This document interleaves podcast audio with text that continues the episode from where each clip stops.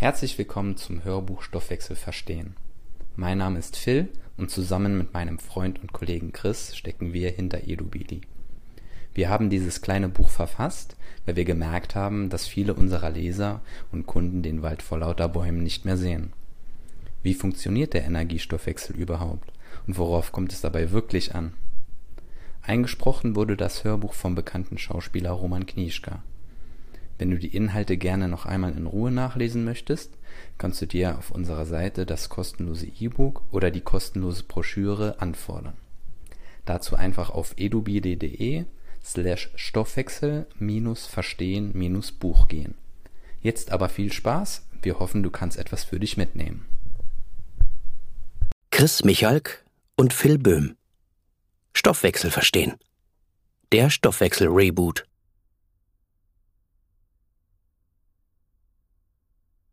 Übersicht. Die Inhalte. Wie funktioniert der Stoffwechsel? Warum ist unsere Umwelt häufig giftig für uns? Welche Lebensmittel betrifft das explizit? Was kann ich tun?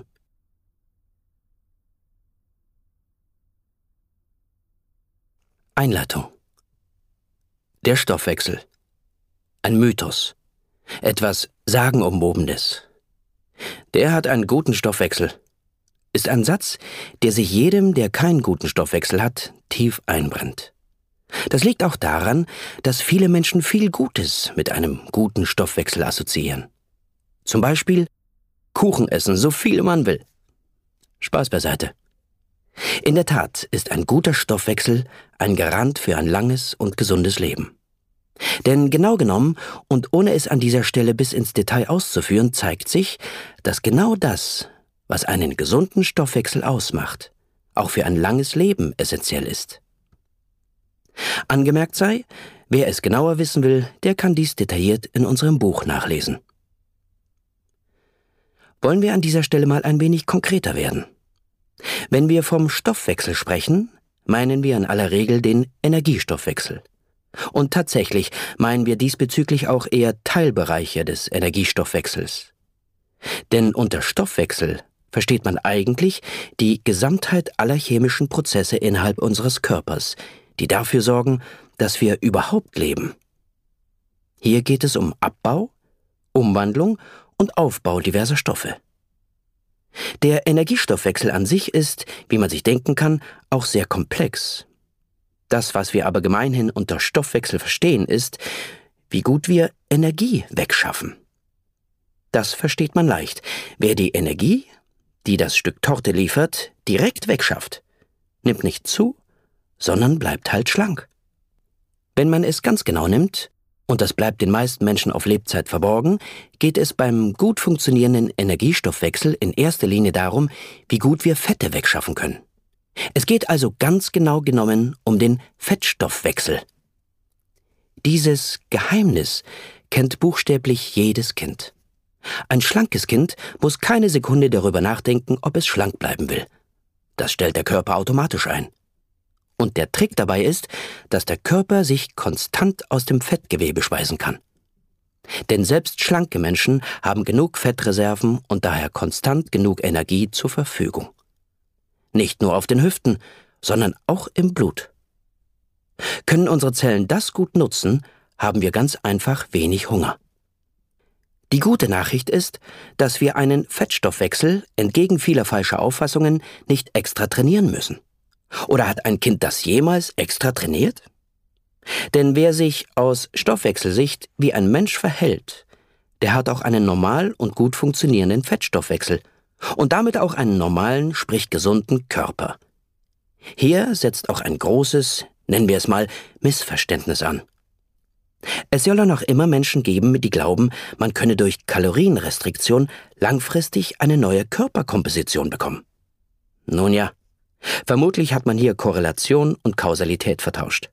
Natürlich können Sie mit einem Kaloriendefizit abnehmen, aber sollten Sie es nicht schaffen, Ihre epigenetische Landschaft auf schlank zu programmieren, werden sie ihr ganzes Leben lang biologischen Gegenwind haben und sich abstrampeln.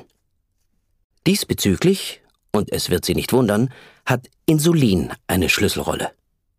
Halten Sie das Aufbauhormon Insulin niedrig, schalten Sie auf Zellebene ein Gesundheits- und Schlankheitsprogramm an. Der Punkt ist nur, dass ein gesunder Mensch von Haus aus ein niedriges Insulin hat und Sie sich eigentlich nicht darum kümmern müssten, Insulin durch spezielle Diäten oder Ernährungsformen niedrig zu halten. Es zeigt sich allerdings, dass einzig und allein die Gesundheit Ihres Energiestoffwechsels darüber entscheidet, ob auch Insulin niedrig sein darf. Programmieren Sie also Ihren Energiestoffwechsel um, auch mit den Geheimnissen, die Sie hier im Büchlein lesen, ergibt die wechselseitige Beziehung zu Insulin letztlich das, was Sie sich wünschen. Freiheit. Das heißt, Ihr Körper signalisiert Ihnen, was er braucht. Und einen stoffwechselgesunden und schlanken Körper. Damit Sie ein bisschen eher verstehen, was überhaupt ein Energiestoffwechsel und so weiter sein soll, führen Sie sich bitte kurz vor Augen, dass kleinste Kraftwerke in Ihren Zellen, die Mitochondrien, normalerweise unablässig Energie verbraten.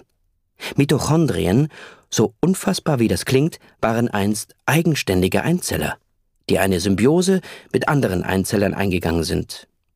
Heute noch leben diese kleinsten Bakterien in unseren Zellen und tanzen nach unserer Pfeife. Genauer nach der Pfeife unserer Zellen. Wenn Sie in einem Mikrobiologielabor arbeiten und dort zufälligerweise mit Einzellern, wissen Sie, dass man diese kleinen Mini-Kreaturen auch füttern muss. Mit Vitaminen und Nährlösungen zum Beispiel. Diese kleinen Tierchen futtern in einem Glas mit Nährstoffen die Nährstoffe leer. Analog dazu füttern Sie eigentlich rund um die Uhr Ihre kleinsten Bakterien in Ihren Zellen. Wenn wir von einem kaputten Stoffwechsel sprechen, wie das einige von Ihnen sicher tun, dann heißt das übersetzt, dass etwas mit Ihren Bakterien nicht stimmt und die nicht ordentlich essen. Eine Störung des Energiestoffwechsels könnte man so gesehen auch als Essstörung ihrer Mitochondrien bezeichnen. Lustig, nicht wahr? Diese kleinen Tierchen sind allerdings genauso störanfällig wie alles andere im Leben auch. Welche Einflüsse es diesbezüglich genau gibt und wie man dafür sorgt, dass es den Bakterien gut geht, lernen Sie hier in Kürze. Bevor wir über die Geheimnisse eines gesunden Energiestoffwechsels sprechen, zeigen wir Ihnen zunächst nochmal das Idealbild des Energiestoffwechsels. Der Zustand, in dem Sie bzw. Ihr Körper am besten funktionieren dürfte, ist das Fasten. Denn hier muss sich der Körper so einstellen, dass er autark leben kann. Zudem gibt es keine Störfaktoren, die man über die Nahrung zu sich nimmt.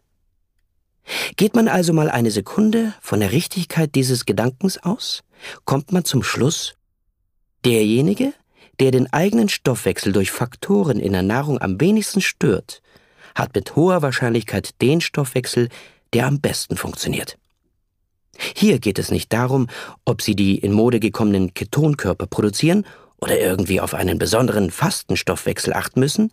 Hier geht es einzig und allein um die Feststellung, wir müssen meiden, das zuzuführen, was unserem Stoffwechsel ein Bein stellt.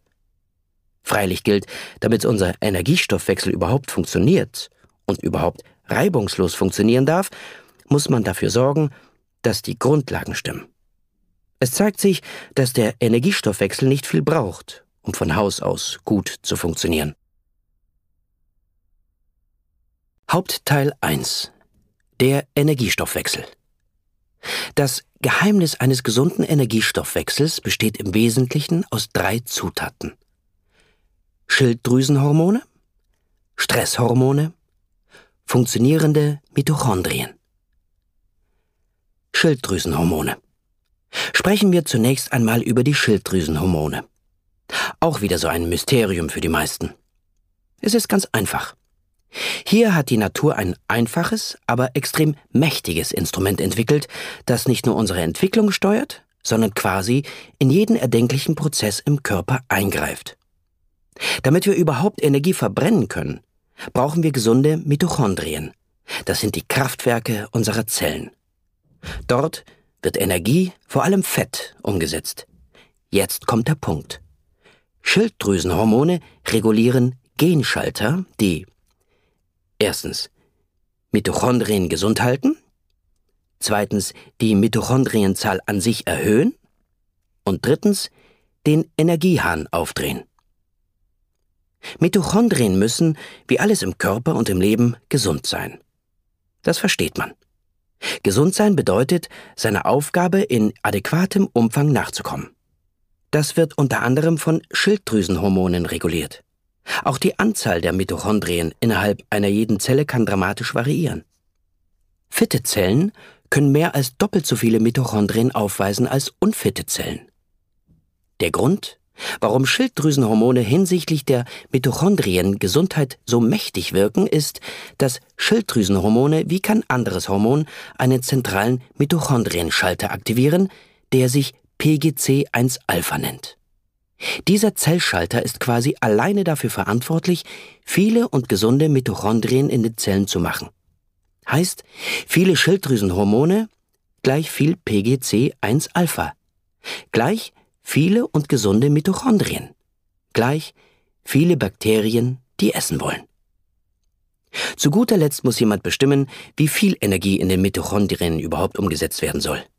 Wie im Kraftwerk des echten Lebens auch. Man kann das Kraftwerk bzw. die Kraftwerke auf Sparflamme schalten oder den Hahn voll aufdrehen. Auch das wird von Schilddrüsenhormonen reguliert. Ergo, Schilddrüsenhormone sind wichtig. Und stimmen die Werte nicht, wird's schwierig mit einem gesunden Energiestoffwechsel. Übrigens, gleich die Anmerkung für Profis. Auf zellulärer Ebene werden viele dieser Effekte dadurch vermittelt, dass Schilddrüsenhormone die Bildung von Stickoxid forcieren. Ein Gas, das weitreichende Effekte auf die Gefäß und, wie sich hier zeigt, auch auf die Stoffwechselfunktion der Zellen hat. Dazu mehr im Verlauf. Nun muss man an dieser Stelle ein bisschen aufpassen, denn die Blutwerte alleine sind kein perfekter Marker dafür, wie es um die Schilddrüsenwirkung innerhalb der Zellen bestellt ist. Im Blut zirkulieren die beiden Schilddrüsenhormone T4 Thyroxin und T3, Triodironin. Letzteres ist das wirklich aktive Hormon. T3 wird allerdings nur in geringem Umfang in der Schilddrüse hergestellt. Im Grunde produziert die Schilddrüse lediglich T4. Dafür brauchen Sie ausreichende Iod- und Eisenmengen. Das sollten Sie also direkt mal sicherstellen. T4 wiederum ist die Vorstufe von T3. Mit Hilfe von Enzymen, die sich Deodase, kurz Dio nennen, wird T4 in T3 umgewandelt. Diese Enzyme sind wiederum selenhaltig, weswegen sie auf eine ausreichende Selenzufuhr angewiesen sind. Der Punkt ist, dass quasi alle Zellen sich selbst mit T3 versorgen. Das heißt, T4 gelangt zu den Zellen und die Zellen selbst bauen sich mit Hilfe der Deodasen, vor allem Typ 2 Deodasen, ihr T3 selbst. Früher ging man davon aus, dass die Leber das meiste T3 bildet und es dann zu den Geweben schickt. Das ist veraltetes Wissen. Ungefähr zwei Drittel der kompletten T3-Synthese des Körpers findet außerhalb von Schilddrüse und Leber statt, also zum Beispiel in der Muskulatur oder in Organen. Heißt im Grunde für uns, neben einer ausreichenden Menge T4 im Blut, kommt es auf die Deodase einer jeden Zelle an wenn man eine gute Schilddrüsenhormonwirkung innerhalb der energieverbrauchenden Zellen, also zum Beispiel der Muskelzellen haben will. Eine interessante Frage wäre also, wie man es neben einer ausreichenden Selenzufuhr schafft, dass diese Deodase härter arbeitet und in Zielzellen dann vermehrt T4 in T3 umgesetzt wird. Stresshormone. Hierzu mal eine kleine Anekdote. Vielleicht nehmen einige von Ihnen sogenannte Beta-Blocker als Medikament. Meistens gibt man ihnen dieses Medikament, wenn etwas mit dem Herzen nicht stimmt. Denn Beta-Blocker, wie der Name schon verrät, hebt die Wirkung der Stresshormone am Herzen und den anderen Geweben auf. Stresshormone, dazu gehören Dopamin, Noradrenalin und Adrenalin, wirken nämlich über Beta-Adrenozeptoren. Beta-Blocker blockieren diese Rezeptoren. Dadurch können Stresshormone nicht mehr so stark wirken. Viele Menschen nehmen im Zuge einer Beta-Blocker-Behandlung zu. Der Hintergrund dazu ist, dass Stresshormone, auch wenn sie nach bösem Stress klingen, sehr wichtig für uns sind. Wir haben immer ein basales Level an Stresshormonen im Blut. Sie übersetzen das Leben, das nun mal voller Emotion ist, in uns. Dank dieser Stresshormone fühlt sich das Leben überhaupt erst lebenswert an. Und Stresshormone lassen die Deodase in unseren Zellen härter arbeiten. Zudem verstärken Stresshormone die Wirkung der Schilddrüsenhormone in Zielzellen, vor allem mit Blick auf den Energiestoffwechsel. Schlüsselmolekül hierbei ist das CAMP, das zyklische Adenosin-Monophosphat. Wann immer dieses Molekül in seiner Konzentration ansteigt, wird das Gaspedal des Energiestoffwechsels vermehrt betätigt. Stresshormone lassen dieses CAMP massiv ansteigen. Schilddrüsenhormone helfen zusätzlich dabei. Und CAMP wiederum forciert die Wirkung der Schilddrüsenhormone auf den Energieverbrauch. Sie verstehen richtig. Schilddrüsenhormone und Stresshormone, die Bildung von CAMP forcieren, wirken synergistisch, wenn es darum geht, den Energieverbrauch der Zellen hochzufahren und aus einer faulen Zelle eine fitte Zelle zu machen. Aus diesem Grund macht Rauchen schlank. Und aus diesem Grund zeigt sich in Studien, dass Kaffee beim Abnehmen hilft. Tatsächlich zeigt sich zudem, dass viele Interventionen, die den Energiestoffwechsel fit machen, zum Beispiel Sport und kalte Duschen, ihre Effekte zum Großteil auch über die Wirkung der Stresshormone vermitteln. Mit anderen Worten, ausgeschüttete Stresshormone sind ein Grund, warum Sport und kalte Duschen gesund sind und fit halten. Vorausgesetzt natürlich, die Schilddrüse funktioniert normal. Wichtige Anmerkung? CAMP bzw. dessen Wirkung lässt sich hemmen. Extrem potent kann das zum Beispiel Vanadium. Das ist ein Spurenelement, das man vor allem in vulkanischem Gestein findet. Das kann dann auch im Trinken landen. Jüngst wurde in einer deutschen Studie gezeigt, dass das Wasser in der Vulkaneifel sehr vanadiumreich ist. Schauen Sie doch mal, wo Ihr Trinkwasser herkommt. Wir können an dieser Stelle also festhalten. Schilddrüsenhormone ermöglichen uns das Leben und geben uns potenziell einen funktionierenden Motor in Form von funktionierenden Mitochondrien. Stresshormone, also das Leben an sich, treiben den Motor an. Das heißt, wir brauchen Schilddrüsenhormone. Und dann müssen wir rein ins Leben. Wandern, Party machen, mit Chef streiten, uns von unseren Kindern nerven lassen oder Sport treiben. Gut. Sie sagen, okay, das klingt einleuchtend. Aber das mache ich doch täglich. Vermutlich haben Sie recht. Viele von uns haben mit diesen Punkten kein Problem. Wir wollen ja schließlich leben und uns dem Leben hingeben. Und Stress, sowohl positiver als auch negativer Natur, haben wir eh zuhauf. Warum es trotzdem häufig nicht gut funktioniert, ist Thema dieses E-Books. Spurenelemente. An dieser Stelle möchten wir noch auf die letzte der drei ursprünglich genannten Zutaten für einen guten Energiestoffwechsel zu sprechen kommen. Funktionierende Mitochondrien. Hier sind zwei Stellschrauben sehr wichtig. Es handelt sich dabei um zwei Mikronährstoffe. Die Rede ist von Kupfer und Eisen. Vor allem Eisen reguliert etliche Enzyme des mitochondrialen Energiestoffwechsels im Alleingang. Fehlt entweder Eisen oder Kupfer, kann das Mitochondrium gar nicht funktionieren. Übrigens, dass Eisen hier eine Sonderrolle spielt, kann man sogar an Einzellern, etwa Hefen, studieren. Da es sich hierbei um eukaryotische Zellen handelt, sprich mit ihren und meinen Zellen evolutiv verwandt sind, gibt es viele Überschneidungen. Sogar dort, also bei recht primitiven Lebensformen, entscheidet die Eisenverfügbarkeit darüber, wie der Einzeller seinen Energiestoffwechsel justiert. Kurz und einfach ausgedrückt, soll das Mitochondrium aktiv sein, muss genug Eisen zur Verfügung stehen. Die gute Nachricht ist, es gibt lediglich eine Ernährungsform, bei der die Eisenspeicher bewiesenermaßen verarmen. Das ist die vegane Ernährung. Selbst eine vegetarische Ernährungsform ist bei Frauen kritisch zu sehen.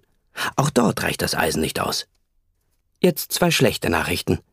In der normalen deutschen Ernährung essen wir relativ wenig Kupfer.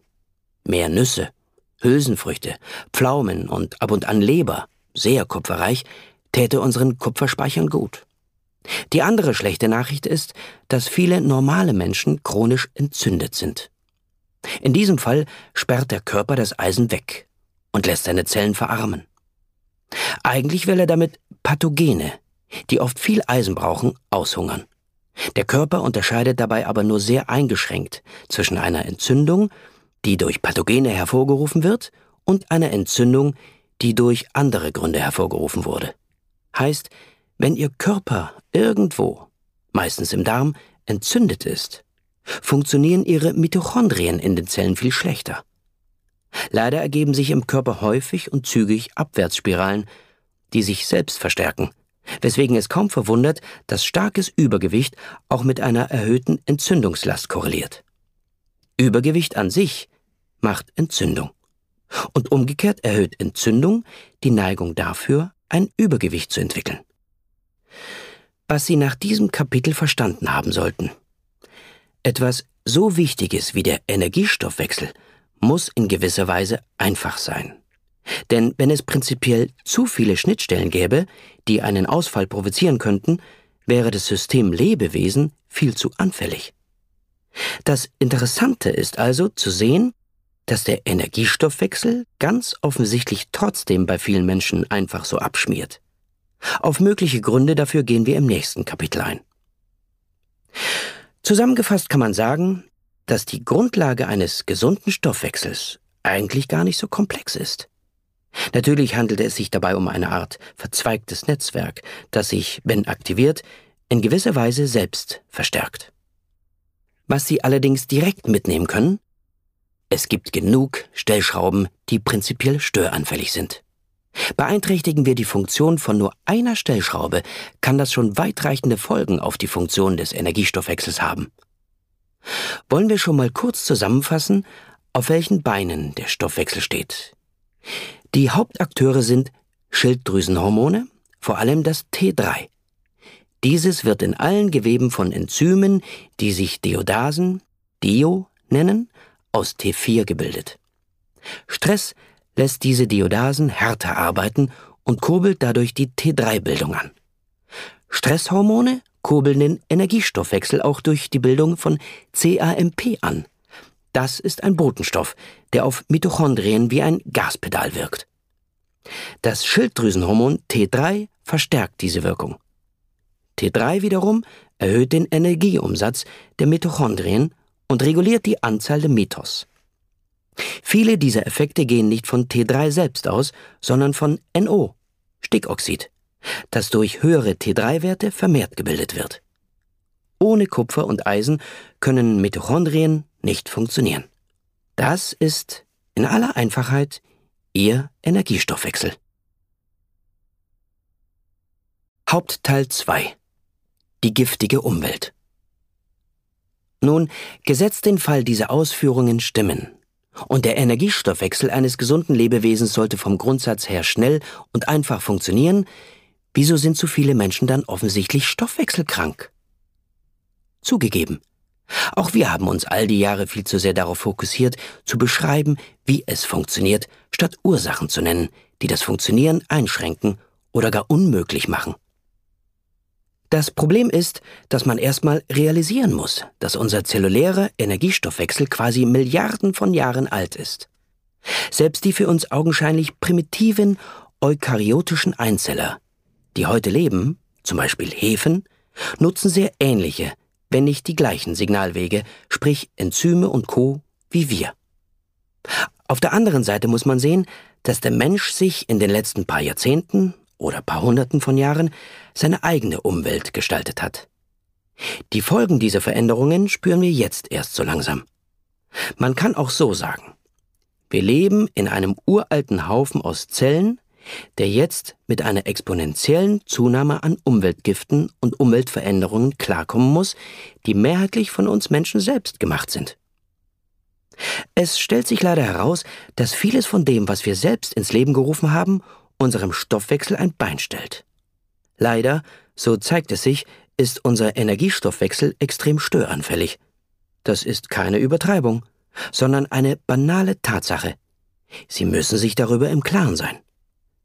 Sie haben in der Mehrzahl also gar kein Problem mit dem Energiestoffwechsel an sich. Viele von ihnen haben adäquate Schilddrüsenwerte und ein gesundes Stresslevel.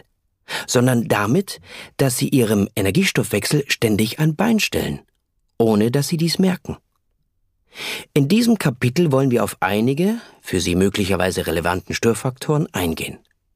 Grundsätzlich sollten Sie zunächst eine Sache verstehen, die Professor Lauren Cordain, seines Zeichens ein Physiologieprofessor, in einem Vortrag zum Thema Paleoernährung so auf den Punkt brachte. Wir essen heute zu mehr als 70 Prozent Dinge, die es erst seit wenigen Jahrzehnten oder Jahrhunderten gibt. All jene Ernährungsbestandteile gab es während unserer Entwicklungsgeschichte über mehrere Millionen Jahre hinweg nicht. Und selbst heute noch natürlich lebende Jäger- und Sammlerpopulationen essen dies nicht. Dazu passend gab es vor einigen Jahren eine Studie aus einem amerikanischen Zoo. Weil Gorillas, ähnlich wie Menschen, an Zivilisationserkrankungen wegsterben, machten sich die Zoowärter und Tierärzte viele Sorgen um ihre Tiere. Tolle Idee. Statt der herkömmlichen Pelleternährung mit gepimptem Kraftfutter gab man den Tieren das zu essen, was sie in der Natur so bekommen. Für Gorillas, weil sie als Herbivoren zu den sogenannten Hindfood Fermenters gehören, ist das Grünzeug vom Baum. Innerhalb weniger Wochen verloren die Tiere im Schnitt ca. 30 Kilogramm Gewicht, aßen aber doppelt so viele Kalorien. Das zeigt in erster Linie eine Sache. Die Art und Weise, wie Kalorien im Körper verstoffwechselt werden, spielt die Hauptrolle, nicht die Kalorien an sich. Gluten. Beginnen wir doch zunächst mit etwas, was ein typischer Deutscher am Tag in der Hauptsache isst. Mehlspeisen. Also Gluten. Gluten ist im Grunde das Weizenprotein.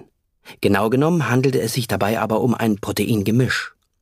Auch wenn es den meisten Menschen, die jeden Morgen fröhlich beim Bäcker einkaufen, nicht klar ist.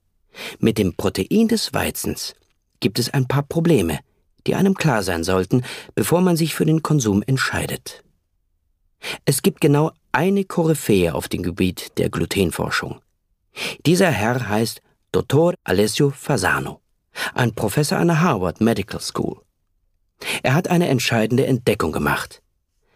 Wann immer Sie und ich Gluten essen, wird im Darm ein Protein namens Zonulin ausgeschüttet, das die flexible, aber in der Regel dichte Darmbarriere temporär öffnet. Das heißt, jedes Mal, wenn Sie Gluten essen, wird Ihr Darm temporär leaky. Daher auch der mittlerweile allseits bekannte Begriff Leaky Gut.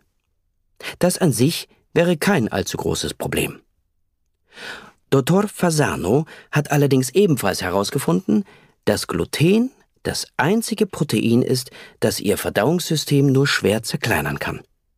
Die Folge ist, dass zu große Proteinfragmente zu lange mit einem jetzt relativ löchrigen Darm interagieren kann. Daher, so Fasano, Gluten sei für jeden ein Gift, denn jeder Körper behandelt Gluten so, als handle es sich dabei um ein Pathogen, sprich um eine Infektion durch einen Erreger. Für manche Menschen ist es ein richtig schwerwiegendes Problem, für andere eher weniger. Gesetzt den Fall, Sie gehören zu jenen normalen Menschen, die einigermaßen sensibel auf die Wirkung von Gluten reagieren, können Sie davon ausgehen, dass Sie ständig feinste Entzündungsreaktionen auslösen. Da der Dünndarm sich aber in räumlicher Nähe zur Leber befindet, kickt die die Entzündungsbotenstoffe schnell ab. Die Leber glaubt nun, der Körper sei mit einem Pathogen infiziert und leitet Schutzmaßnahmen ein. Eine davon? Sie will Eisen wegsperren. Jetzt drückt die Leber bzw. der Körper Eisen in die Speicher. Das hat zwei Folgen. Zum einen fehlt dieses Eisen in den Mitochondrien, dort, wo Energie umgesetzt wird. Zum anderen macht dieses nun nicht funktionelle Eisen insulinresistent. In vielen Veröffentlichungen lesen Sie heutzutage über Insulin, genannt das Dickmachhormon. Lassen Sie uns hier direkt entschärfen.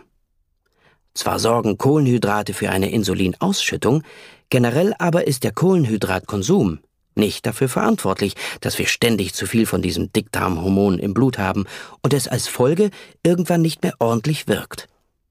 Man spricht von Insulinresistenz. Es gibt in der Regel zwei Gründe, warum Insulin nicht mehr wirkt. Sie insulinresistent sind. Erstens, sie sind zu dick. Zu viele unverbrannte Fettsäuren legen die Insulinwirkung in den Geweben lahm. Die Fettsäurekonzentration des Ganzkörpers korreliert mit dem Fettgehalt ihrer Fettzellen, sprich mit der Fettmasse. Heißt, je mehr Fett sie auf den Hüften haben, umso mehr Fett zirkuliert in der Regel im Blut und umso schlechter wird Insulin wirken. Davon besonders betroffen sind Männer. Frauen dürfen evolutiv bedingt ein bisschen mehr Fett tragen. Deshalb normalisiert Abnehmen die Insulinwerte. Es sei denn, sie sind zusätzlich entzündet. Bei Entzündungen steigt der Insulinwert auch. Auch hier sind sie insulinresistent. Mit dem feinen Unterschied, dass sie unter diesen Bedingungen viel schwieriger Gewicht verlieren. Trifft also der Fall zu, dass Gluten in ihnen schleichend Entzündungsreaktionen hervorruft, werden sie immer ein bisschen insulinresistent sein, immer ein bisschen zu wenig Eisen in den Zellen haben und dadurch immer ein bisschen Gegenwind haben, was die metabolische Gesundheit betrifft. Nummer eins: Es gibt derzeit wenige Studien, die solche Effekte eindeutig verifizieren könnten und klar die Folgen aufzeigen. Es gibt mittlerweile allerdings einige Tierstudien, zum Teil sogar im renommierten Journal Nature erschienen, die aufzeigen, dass Gluten die Stoffwechselgesundheit der Versuchstiere bisweilen massiv beeinträchtigt. Das ist nicht alles.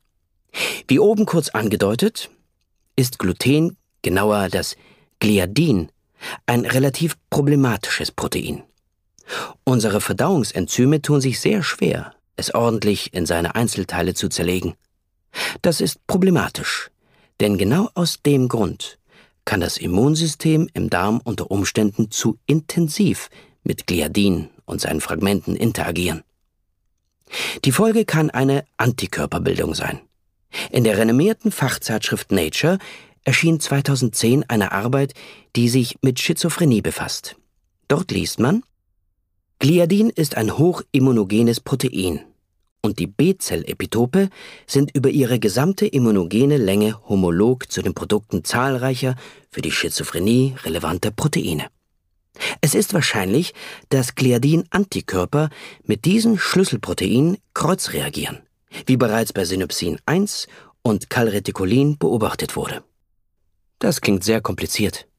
Im Grunde steht da, reagieren Immunzellen erstmal gegen Gliadin, passiert es schnell, dass durch Kreuzreaktivität dieser Antikörper viele weitere körpereigene Proteine als Feind erkannt werden. In diesem Beispiel zeigt sich, dass das auf eine ganze Reihe an Proteinen des Nervensystems zutrifft. Der Feind also Gliadin in dem Fall, wird von Antikörpern anhand bestimmter Sequenzen sogenannter Epitope erkannt. Wie sich zeigt, finden sich die gleichen oder sehr ähnliche Sequenzen in einer Vielzahl unserer eigenen Körperproteine. Das heißt, haben Sie erstmal Gliadin-Antikörper gebildet, kann es gut sein, dass Sie bei jedem Weizenkonsum eine Immunreaktion gegen eigene Proteine provozieren. Wichtig, nicht nur Zöliakie-Patienten haben eindeutig Antikörper gegen Gliatin im Blut. Wir haben uns mal die Mühe gemacht und Blast bedient. Das ist ein Tool, mit dem Sie Proteinsequenzen vergleichen können. Es zeigt sich, dass es eine Vielzahl an Proteinen gibt, die genau diese oder eine sehr ähnliche Sequenz aufweisen. Davon sind auch Proteine des Energiestoffwechsels betroffen. Heißt, Gehören Sie zu den Menschen, die wirklich sensibel auf Gliadin bzw. den Glutenkonsum reagieren, kann es sein, dass bei Weizenkonsum eine Vielzahl körpereigener Proteine mit einer Immunabwehr zu kämpfen hat. Auf dieser Basis kann Ihr Energiestoffwechsel gar nicht normal funktionieren. Weitere drei Gründe, warum Gluten bzw. Weizen problematisch ist. Erstens. Im Darm entstehen aus Gluten Proteinfragmente, die eine opioidähnliche Wirkung im Körper haben, sogenannte Gluteomorphine. Auf diese Weise hat Gluten möglicherweise weitreichende Effekte auf den Energiestoffwechsel. Zweitens, in Studien induziert Gluten eine Darmdysbiose. Dass die Darmgesundheit auch entscheidend die Stoffwechselgesundheit reguliert, steht heute außer Frage. Wichtiger Punkt, Ballaststoffe scheinen diese Gluteneffekte abzuschwächen. Und drittens, Tierstudien legen nahe, dass erhitzte Weizenstärke die Entgleisung des Energiestoffwechsels begünstigt. Daher bedenken Sie gut, ob sie sowas wirklich Tag ein, Tag aus essen wollen. Milch. Zu viel Wachstum? Milch und Milchprodukte sind ein heikles Thema. Damit ein Energiestoffwechsel gesund bleibt, braucht er viele Mikronährstoffe. Calcium, Eiweiß, gute Fette. Keine Frage, Milch ist aus dieser Hinsicht ein hervorragendes Lebensmittel. Auf der anderen Seite verdichten sich die Hinweise, dass Milch nicht nur ein Getränk ist, das ein paar wichtige Bausteine enthält, sondern im Grunde ein Genwerkzeug. Die Milch enthält extrem viele sogenannte miRNAs. Das sind kurze Fragmente aus jenen Bausteinen, aus denen auch Ihre DNA aufgebaut ist. Ihre Zellen nutzen miRNAs natürlicherweise, um Gene zu regulieren. Hier haben Sie also ein Getränk, das diese miRNAs direkt liefert und so direkt in ihre natürliche Genregulation eingreifen könnte. Diese miRNAs in Milch sind besonders geschützt verpackt, überleben die Verdauung, erreichen sogar ihre Blutzirkulation und Zellen. Und mehr noch. Die miRNAs, die sie in der Milch finden, sind evolutiv so konserviert, dass ihr Körper denkt, das seien seine eigenen miRNAs. Hintergrund ist natürlich, dass die Entwicklung von Kälbern auf diese Weise von außen gesteuert werden kann. Die Mutter des Kalbes justiert auf diese Weise das System des Nachwuchses. Hier geht es also nicht nur darum, dem Kalb genug Nährstoffe und Kalorien zur Verfügung zu stellen, sondern auch die Genregulation direkt zu beeinflussen. Es scheint, dass die miRNAs vor allem darauf abzielen, das Immunsystem des Kalbs zu stimulieren und das Wachstum anzuregen. Daher steht hier die Regulation des ultimativen Wachstumsschalters der Zelle, mTOR, im Vordergrund. Eine Überaktivität von mTOR, wie sie auch bei Fettleibigkeit usw. So vorkommt, ist aber nicht gerade das, was ein fitter Energiestoffwechsel braucht. Dass es hier einen Zusammenhang gibt, ist nicht ganz neu. Wissenschaftler vermuten schon lange, dass Milch und Milchprodukte im Zusammenhang mit der Akneausbildung stehen. Viele anekdotische Berichte können das bestätigen.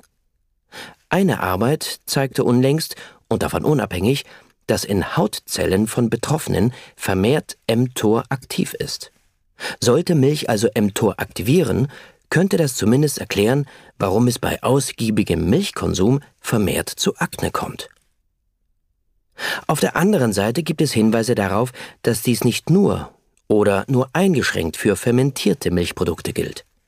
Denn bei der Fermentation werden auch miRNAs abgebaut. Das heißt, ein schön angesäuerter Joghurt dürfte deutlich anders wirken als eine frisch gezapfte Milch. Dennoch, sollten Sie Probleme mit Ihrem Energiestoffwechsel haben, lohnt es sich zumindest mal zeitweise auf Milchprodukte zu verzichten. Vielleicht gibt es einen Zusammenhang. Toxisches Fett. In den USA gibt es in regelmäßigem Abstand einen sogenannten CDC Report on Environmental Chemical Exposure. Dort misst man auch bei schwangeren und nicht schwangeren Frauen. Wenn Sie also denken, Thema Umweltgifte betrifft Sie nicht, sollten Sie sich mal die Ergebnisse dieser Arbeiten vor Augen führen. Kurz, jede Frau ist belastet. Wohlgemerkt, das sagt uns prinzipiell nichts darüber, wie stark jemand belastet ist. Aber alleine die Tatsache, dass einfach jede Frau belastet ist, sollte hellhörig werden lassen. Denn das sagt uns, wir können uns diesen Giften nicht entziehen. Im Zusammenhang mit Umweltgiften sprechen wir meistens von Substanzen wie Dioxinen, PCB, Organochlorpestiziden, Phthalaten, polyzyklisch aromatische Kohlenwasserstoffe, Perchloraten oder ähnliches. Viele dieser Gifte sind fettlöslich und viele dieser Gifte reichern sich gerne in Lebewesen an. Grundsätzlich gilt also, dass Tierfette, vor allem auch fette Fische, stark zur allgemeinen Belastung beitragen können. Sogar Eier sind häufig vergleichsweise stark belastet. Traurig, aber wahr, Gerade bei Eiern zeigt sich, dass Eier von Freilandhühnern oft deutlich belasteter sind als Eier von Hühnern, die ihre Lebenszeit in der dunklen Fabrik absitzen müssen. Klar, um zu verstehen, warum das so ist, muss ich nur mal schauen, wo unsere Freilandhühner hier im Ort stehen. Die stehen direkt an einer vielbefahrenen Straße. Unser Körper reagiert natürlich auf diese Chemikalien. Er hat dafür sogar spezielle Rezeptoren, die diese Chemikalien erkennen. Ein solcher Rezeptor heißt Arylhydrocarbon-Rezeptor. Es ist lange bekannt, dass es viele sogenannte O-besogenen Umweltgifte gibt, also Umweltgifte, die, salopp ausgedrückt, dick machen. Kann man in Tierversuchen auch testen.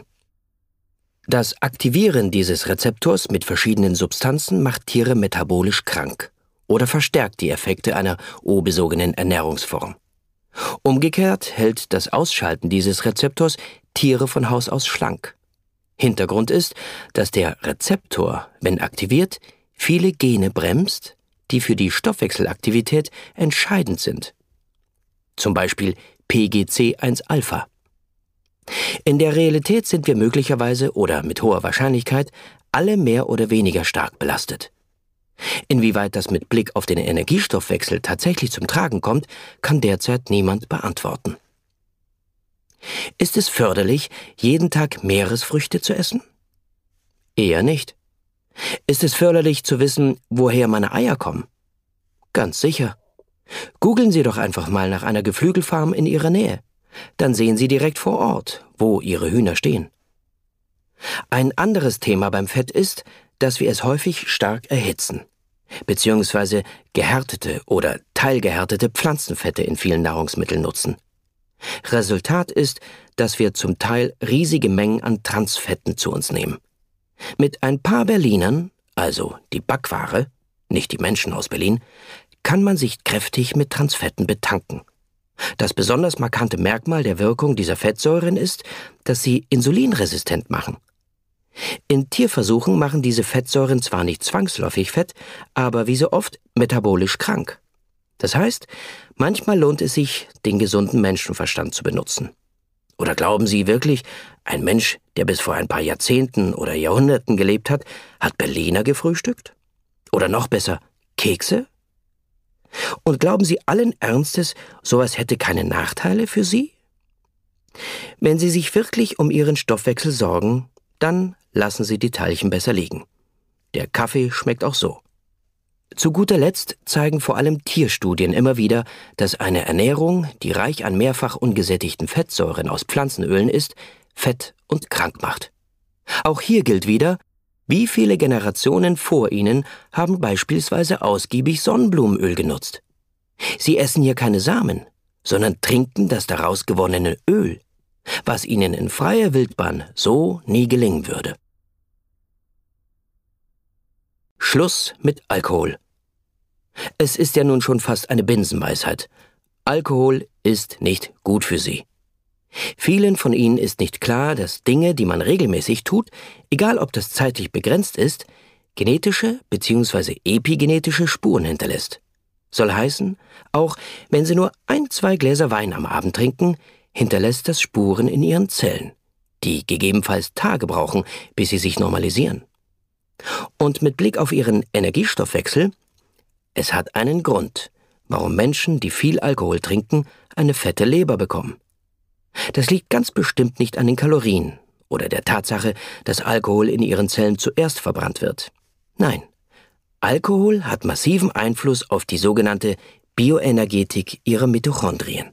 Soll heißen, Alkohol beeinflusst die Fähigkeit ihrer Mitochondrien, aus Fetten und Kohlenhydraten Energie zu machen.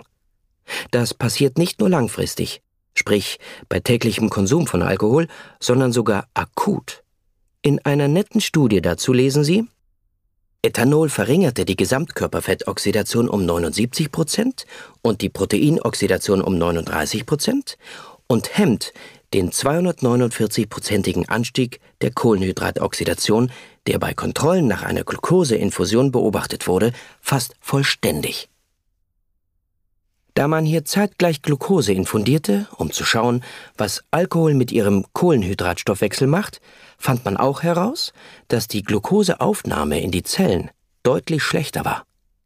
Die Autoren schlussfolgern, Alkohol legt den Fettstoffwechsel lahm und, etwas schwächer, den Kohlenhydratstoffwechsel. Und das bei einer Alkoholmenge, die Sie in etwa in anderthalb Litern Bier finden. Wir wollen nicht wissen, wie das nach dem Konsum einer Flasche Rotwein aussieht. Hinzu kommt, dass auch der moderate Genuss von Alkohol den Eisenstoffwechsel durcheinander bringt. Daher haben Alkoholiker häufig deutlich höhere Eisenspeicherwerte und auch viele andere Werte, die im Zusammenhang mit dem Eisenstoffwechsel stehen, sind verzogen. Zudem schiebt der Körper bei Alkoholkonsum immer mehr Eisen in die Leber. Zu viel Eisen in der Leber, das wissen Sie mittlerweile, macht die Leber wiederum insulinresistent. Da die Leber aber auch den Energiestoffwechsel des gesamten Körpers steuert, können Sie sich vorstellen, dass Alkohol dadurch nicht nur den Energiestoffwechsel der Leber durcheinander bringt. Brauchen Sie noch mehr Argumente? Sie werden keinen normalen und keinen gesunden Energiestoffwechsel haben, wenn Sie sich das Trinken, auch das mäßige, nicht abgewöhnen. NO und TMAO Gas und Bremse des Energiestoffwechsels. Wir wollen Sie nicht mit irgendwelchen chemischen Bezeichnungen und komplexen Signalwegen nerven. Das machen wir in anderen Büchern. Und im Blog sowieso oft genug. Daher versuchen wir uns auch in diesem Abschnitt kurz zu halten. Wie wir vorhin kurz angeschnitten haben, gibt es ein Gas in Ihnen, das konstant und hoffentlich in adäquaten Mengen gebildet wird und Ihren Energiestoffwechsel maßgeblich steuert. Die Rede ist vom Stickstoffmonoxid, kurz NO. Für die Entdeckung und Beschreibung gab es 1998 für Louis Ignarro und Co. den Nobelpreis für Medizin. Der hat nämlich herausgefunden, dass die Gefäßgesundheit und die Durchblutung an sich maßgeblich von diesem Gas reguliert wird. Die Wirkung vom NO, wenn künstlich, sprich durch Medikamente freigesetzt, kennen Sie vom Viagra und von Nitroglycerin, das in der Medizin bei Herzerkrankungen eingesetzt wird. Später, vor allem im letzten Jahrzehnt, fand man zudem heraus, dass dieses endotheliale Stickstoffmonoxid weitreichende Effekte auf den Energiestoffwechsel der Zellen hat. Kurz, haben sie zu wenig davon, werden nicht nur ihre Gefäße krank, sondern auch ihr Energiestoffwechsel schmiert ab. Ihre Zellen verbrennen Kohlenhydrate und Fette dann nicht mehr richtig, sie werden unter Umständen insulinresistent.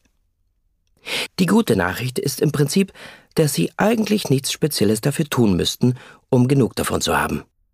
Ein gesunder Lebensstil, sprich Bewegung, viel Obst und Gemüse, Stichwort Antioxidantien, ausreichende Mikronährstoffversorgung und so weiter, würde schon dafür sorgen, dass Sie genug davon haben. Voraussetzung dafür ist aber eine normale Schilddrüsenfunktion. Denn damit NO gebildet und durch die oben genannten Maßnahmen stimuliert werden kann, braucht es Schilddrüsenhormone. Sie haben vorhin gelernt, dass Schilddrüsenhormone das ultimative Gaspedal ihres Energiestoffwechsels sind. Das liegt auch darin, dass Schilddrüsenhormone die NO-Werte ansteigen lassen. Deshalb geht ein Teil der Wirkung der Schilddrüsenhormone eigentlich von NO aus, nicht von den Schilddrüsenhormonen an sich. Sie sehen, so sind viele Schnittstellen miteinander verknüpft. Der Körper ist eben ein System. Ein ganz sicherer Weg, NO-Werte zum Fallen zu bringen, ist, besonders viel TMAO, Trimethylaminoxid, im Blut zirkulieren zu lassen. An dieser Stelle kommen die Veganer ins Spiel. Sie wissen ja, auch wenn radikale Ansichten häufig zu radikal sind, oft gibt es einen Funken Wahrheit in all diesen Ansichten. Es gibt in unserer Ernährung im Prinzip zwei Stoffe, die, wenn regelmäßig gegessen, TMAO deutlich ansteigen lassen können. Das ist zum einen Cholin, das sehr reich in Eiern vorkommt, und zum anderen L-Carnitin, das sehr reich in rotem Fleisch vorkommt. Zudem kommt TMAO in Fischen von Haus aus sehr reich vor. Nun müssen wir uns nichts vormachen. Cholin und Carnitin sind extrem wichtige Substanzen für Ihren Körper. Das heißt, einen Mangel an diesen Substanzen wollen wir natürlich nicht riskieren. Auf der anderen Seite sollte man sich fragen, ob es eine besonders gute Idee ist, den Tag mit fünf Eiern zu beginnen und ihn mit einem 300 Gramm Rindersteak abzuschließen. Denn in mittlerweile vielen Studien wurde gezeigt, dass es überhaupt kein Thema ist, diese Nahrungsmittel mal zu essen. Wer es aber täglich auf dem Speiseplan stehen hat, riskiert eine Erhöhung der TMAO-Werte. Cholin und Carnitin werden hierbei zum Teil von Darmbakterien verstoffwechselt. Die lassen einen Stoff namens TMA entstehen, der von unserem Darm aufgenommen und von der Leber und anderen Zellen zu TMAO oxidiert wird. In mittlerweile vielen Studien zeigt sich, dass TMAO die NO-Werte zum Fallen bringt und unter anderem dadurch dafür sorgt, dass die Kohlenhydrat- und Fettoxidation nicht mehr richtig funktioniert. Das wollen Sie nicht. Daher halten Sie TMAO niedrig. Zwei Enzyme schützen vor TMAO. Eine molybdänhaltige Reduktase mit dem Namen HM-ARC. Achten Sie auf die Molybdänzufuhr. Die zweite Möglichkeit ist SOD3 die extrazelluläre Kupfer-Zink-Superoxiddismutase. Sie brauchen mehr Kupfer. Neu 5GC, das unerkannte Pathogen. Viele Menschen haben erkannt, dass sogenannte stille Entzündungen im Körper Gift für das Wohlbefinden sind. Den Grund kann man sich vorstellen. Haben Sie sich jemals richtig gut gefühlt, wenn Sie krank waren? Sobald das Immunsystem chronisch aktiv wird, ergeben sich eine Vielzahl von Veränderungen in ihnen. Zum einen verbraucht das Immunsystem Energie. Die fehlt ihnen dann woanders. Zum anderen können sie von einem infizierten Körper nicht erwarten, dass er reibungslos funktioniert. Bei einem chronischen Entzündungsgeschehen verändert sich beispielsweise das Spurenelement Trafficking im Körper. Eisen wird aus den Geweben abgezogen, Zink wird aus dem Blut ins Immunsystem geschoben, Kupfer steigt an und so weiter. Heißt, es funktioniert schon aus der Perspektive nicht mehr so, wie es normal funktioniert. Nun denken viele von Ihnen täglich über irgendwelche Parasiten, Viren und Bakterien nach, vermuten chronische Virusinfektion oder gar einen Pilzbefall im Darm. Wussten Sie jedoch, dass Sie Pathogene auch frühstücken können? Auf dem Butterbrot? All unsere Zellen sind ausgekleidet mit einer Schicht an Zuckerresten. Man spricht von der Glykokalix. Diese Zuckerreste ragen nach außen. Sie dienen in erster Linie der Erkennung, Kommunikation und Identität ihrer Zellen. Ein wesentlicher Bestandteil dieser Glykokalix sind auch Sialinsäuren. Wenn wir über Sialinsäuren sprechen, meinen wir vor allem Neu5AC und Neu5GC. Sie brauchen jetzt nicht im Detail zu wissen oder zu verstehen, was das ist.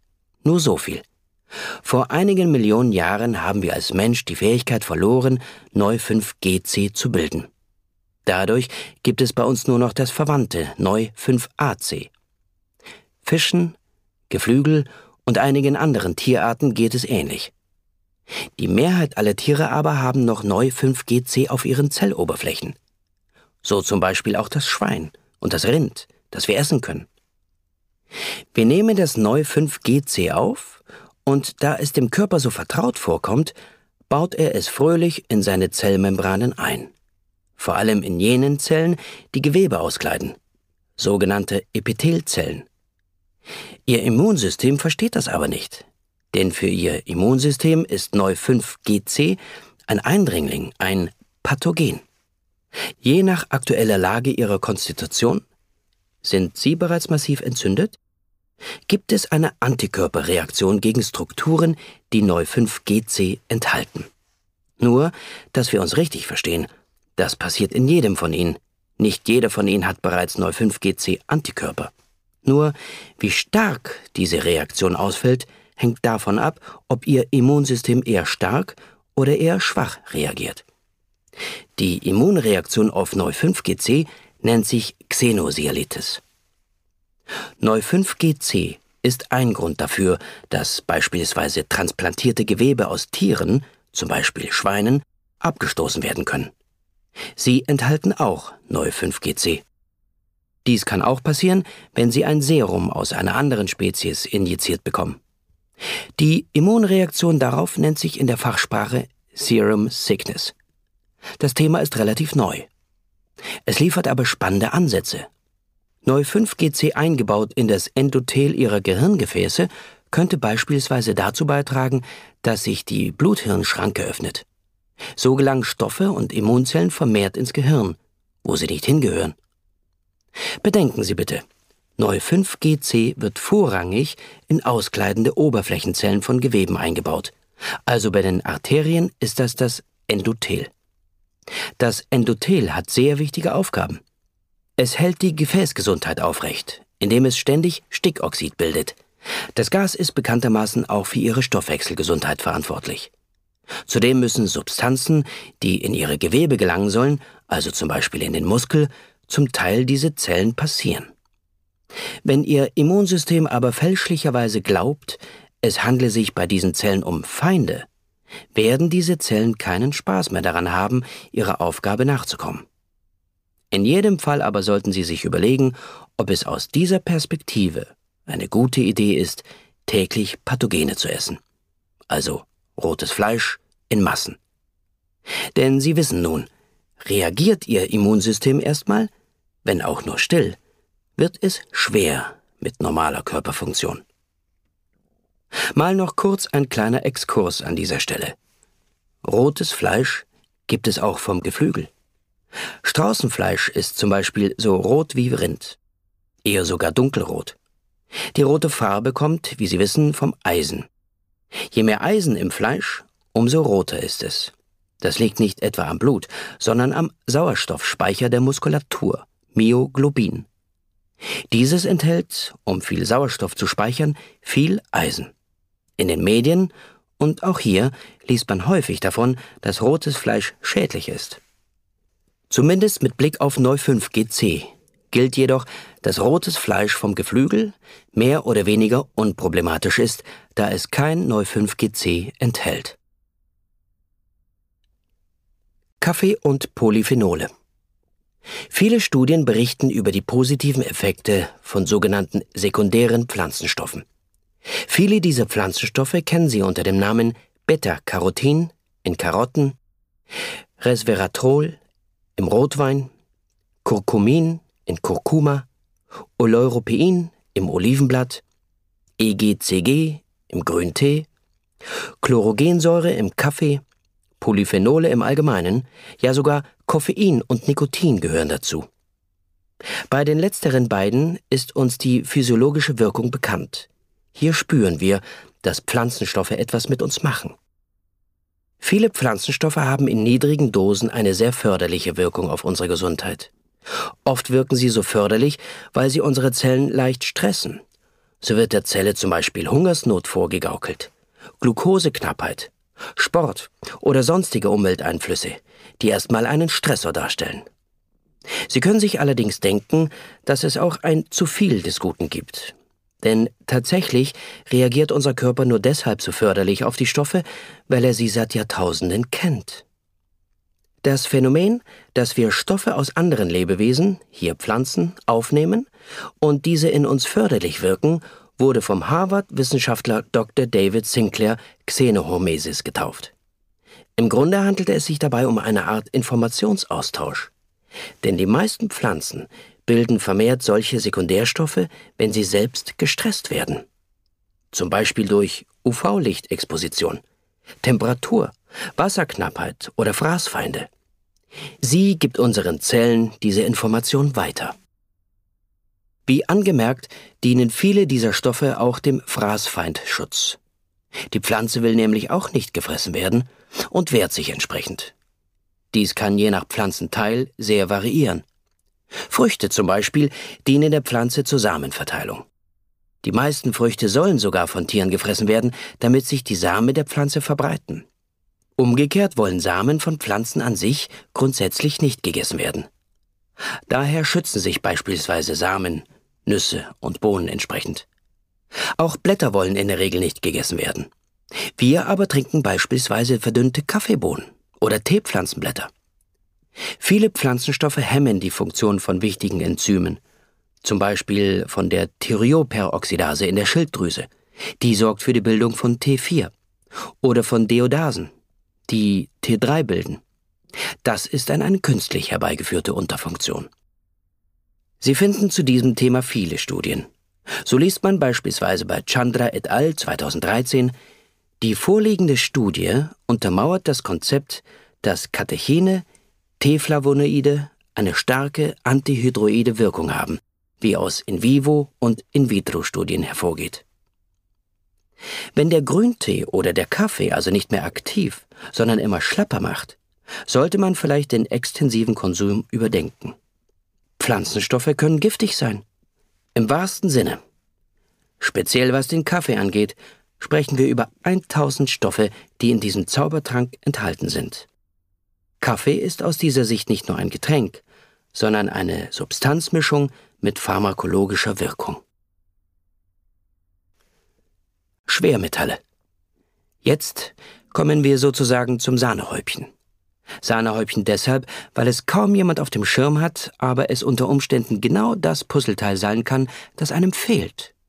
Die Rede ist von Schwermetallen, genauer der Schwermetallbelastung. Sehen Sie, noch vor einigen Jahrzehnten hatte man, bei uns auf dem Land, mit solchen Geschichten keine Probleme. Deutsche Böden an sich sind kaum schwermetallbelastet. Das, was in Deutschland noch Probleme machen kann, wäre das Leitungswasser. Hat man im Haus, obwohl verboten, noch immer Bleirohre, tankt man täglich fleißig eine Prise Blei. Alternativ hat man das unterschätzte Amalgam im Mund, das seit Jahren schleichend den Körper vergiftet. Was unser Essen betrifft, haben wir in den letzten Jahren den Spruch, was der Bauer nicht kennt, frisst er nicht, getauscht gegen so etwas wie, kommt zwar aus fernen Landen, schmeckt aber geil. Ergo, rein damit. So gesehen fehlt uns heute oft ein bisschen Bauernschleue in vielerlei Hinsicht. Denn Studien, die sich so langsam mit dem Thema befassen, zeigen immer wieder, viele Produkte, die aus weiter Ferne zu uns in die Märkte kommen und dann in unserem Mund landen, sind massiv mit Schwermetallen belastet. Ob Sie es glauben oder nicht, Reis ist oft voll mit dem hochtoxischen anorganischen Arsen. Der Thunfisch enthält eins der giftigsten Nervengifte überhaupt, Methylquecksilber. Quasi jeder andere Fisch enthält hohe Mengen des weniger giftigen organischen Arsens. Meeresfrüchte im Allgemeinen reichern gerne jegliche Art von Schwermetall an.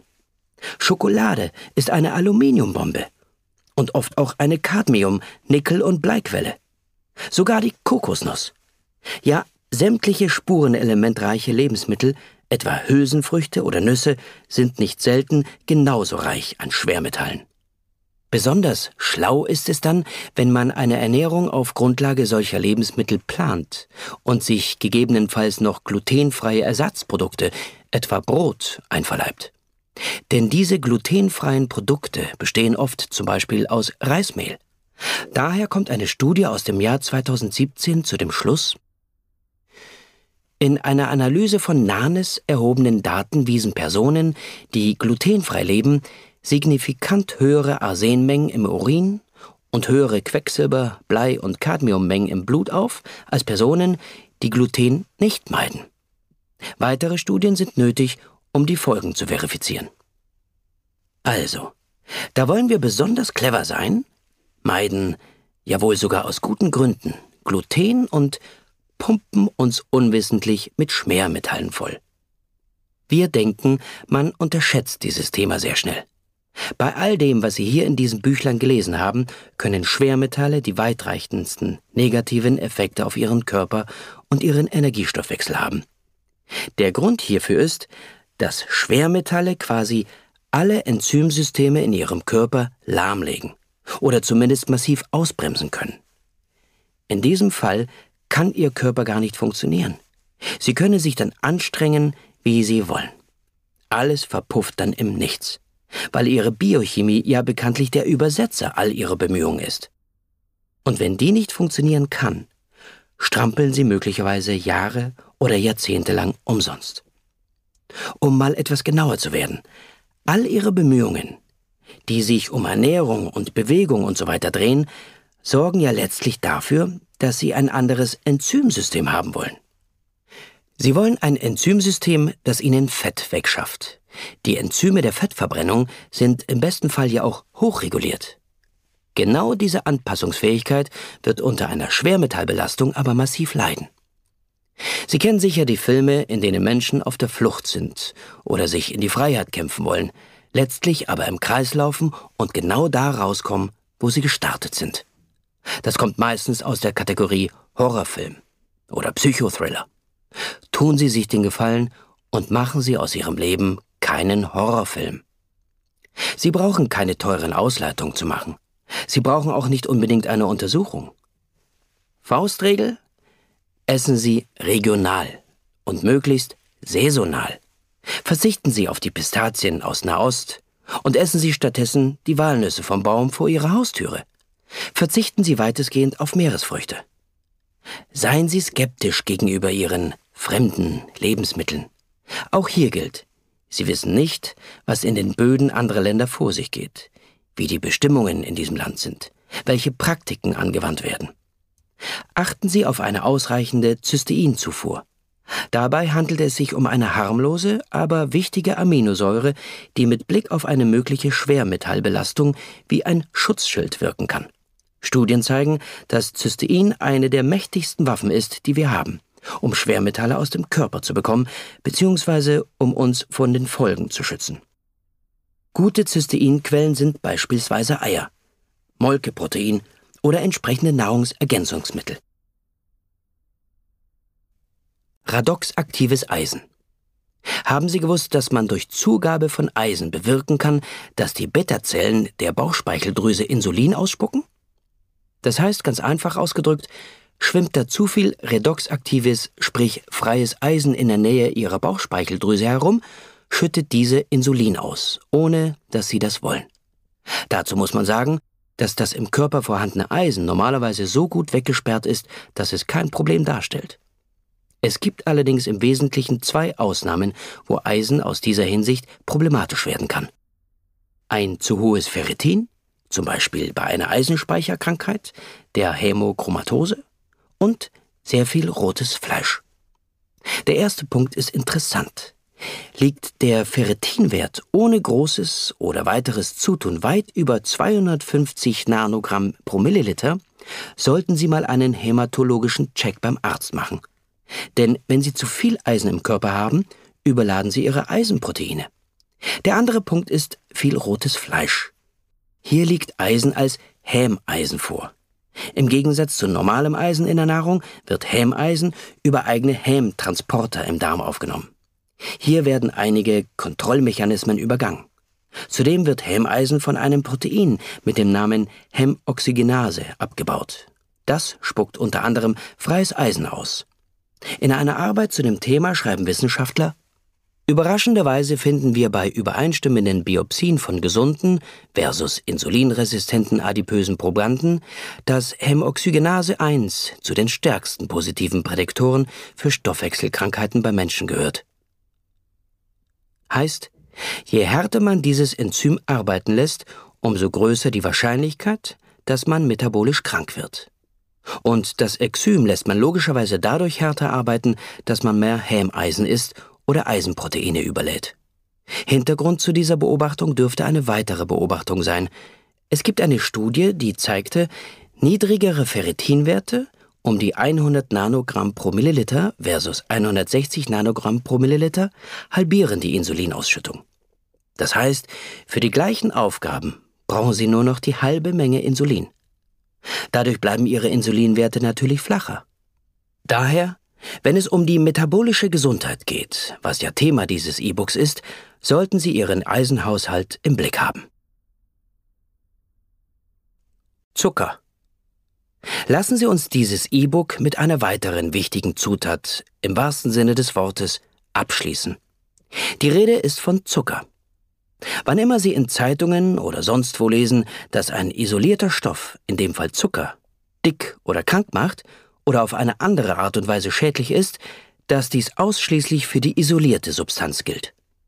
Für Zucker gilt eine banale Tatsache. Kippen Sie den weißkristallinen Stoff ins Trinkwasser der Tiere, machen Sie sie auf Knopfdruck krank. Kaputter Energiestoffwechsel mit allem, was dazugehört. Bitte denken Sie kurz darüber nach. Wir haben ja einen Stoff, den wir in jeder Limo und in jedem Gebäck bei uns finden, der Tiere auf Knopfdruck krank macht. Und wir sprechen genau von der Krankheit, die jedes Jahr Hunderttausende Menschen in Deutschland dahinrafft. Herz-Kreislauf-Erkrankungen, Diabetes und wie sie alle heißen, sind viel enger miteinander verknüpft, als vielen klar ist. Es hat einen Grund, warum man diese Krankheiten unter dem Wort Zivilisationserkrankung zusammenfasst. Wir könnten diese genaue Wirkung von Zucker jetzt aufdröseln, viele molekulare Schalter nennen, die in Verbindung mit der negativen Wirkung von Zucker stehen. Lassen wir das.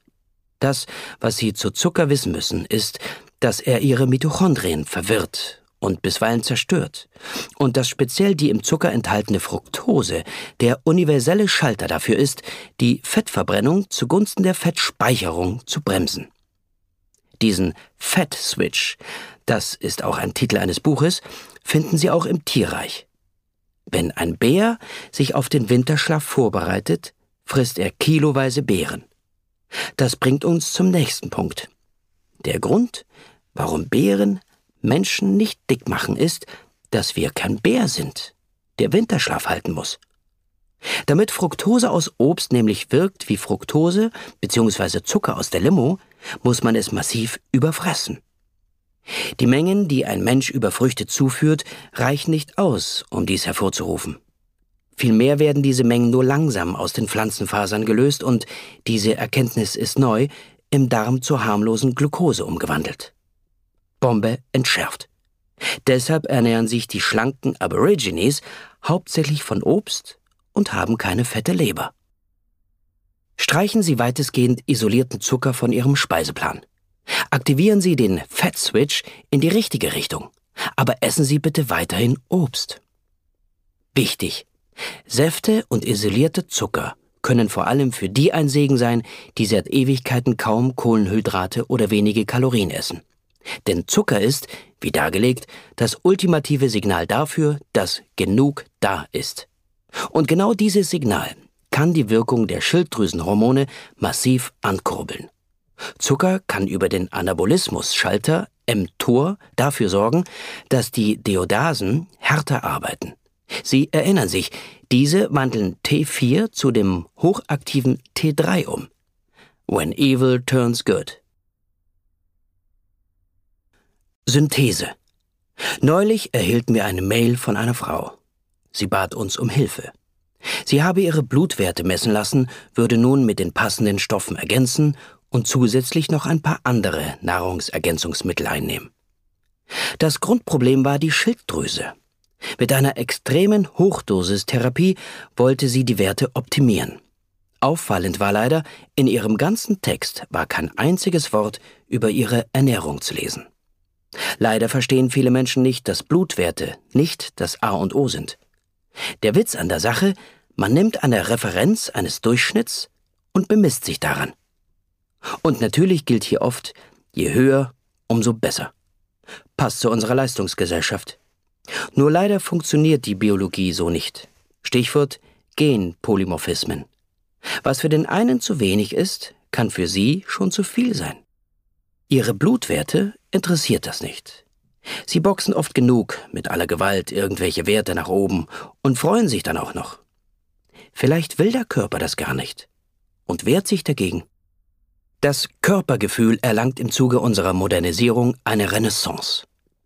Was bringt Ihnen ein toller Omega-3-Index, wenn Sie sich damit nicht gut fühlen? Was nützen Ihnen die 5000 internationale Einheiten Vitamin D pro Tag, wenn Sie danach paradoxerweise Zahnfleischprobleme bekommen? Weil das Immunsystem härter, vielleicht zu hart arbeitet. Verstehen Sie das? Magnesium und Co. sind sehr nützliche Hilfsmittel. An der Ernährung führt aber kein Weg vorbei. Denn jedenfalls wir haben noch nie erlebt, dass ein Stoffwechsel durch Nahrungsergänzungsmittel heilt. Ein Stoffwechsel heilt und aktiviert sich, und das ist die Quintessenz des kleinen E-Books, in den meisten Fällen dann, wenn Sie aufhören, ihm ein Bein zu stellen. Häufig geht es also nicht darum, die Wehwehchen mit Mittelchen zu beseitigen, sondern darum, eine tiefgreifende Veränderung an der Hardware herbeizuführen – was man nur mit einer Lebensstiländerung erreichen kann. Und hier spielt Ernährung die tragende Rolle. Wenn es um ihren Energiestoffwechsel geht, spielen Schilddrüsenhormone und Mitochondrien die Hauptrolle. Die Schilddrüse muss funktionieren. Und die Mitochondrien müssen gesund sein. So einfach, so kompliziert. Daher ist ihre Aufgabe simpel. Sorgen Sie dafür, dass Ihr Körper über eine ausreichende Menge an Schilddrüsenhormonen verfügt. Und pflegen Sie Ihre Mitochondrien. Sie können es so machen. Wenn Sie der Meinung sind, dass Ihre Schilddrüse nicht ordentlich funktioniert, dann lassen Sie dies ärztlich abklären. Der TSH-Wert liegt idealerweise unter 2. Selten ist 2 bis 3 noch in Ordnung. Auch der T4-Wert sollte normal hoch daherkommen. Der T3-Wert muss nicht immer am Anschlag sein. Denn, wie im Buch dargelegt, wandelt quasi jede Zelle so viel T3 aus T4 um, wie sie braucht. Auf der anderen Seite gilt auch, dass der T3-Wert bei normal hohem T4 und niedrigem TSH nicht zu niedrig sein sollte. Dann besteht nämlich der Verdacht auf Low-T3-Syndrom. Vermutlich haben Sie Ihren Körper dann zu lange mit Kaloriendefizit oder Low Carb geärgert.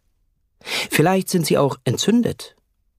Dann wandelt der Körper weniger T4 zu T3 um.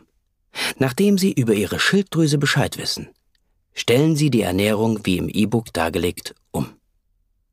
Ergänzen Sie mit einem wohldosierten Multivitamin, damit Ihre Iod- und Selenversorgung und Co. sichergestellt ist.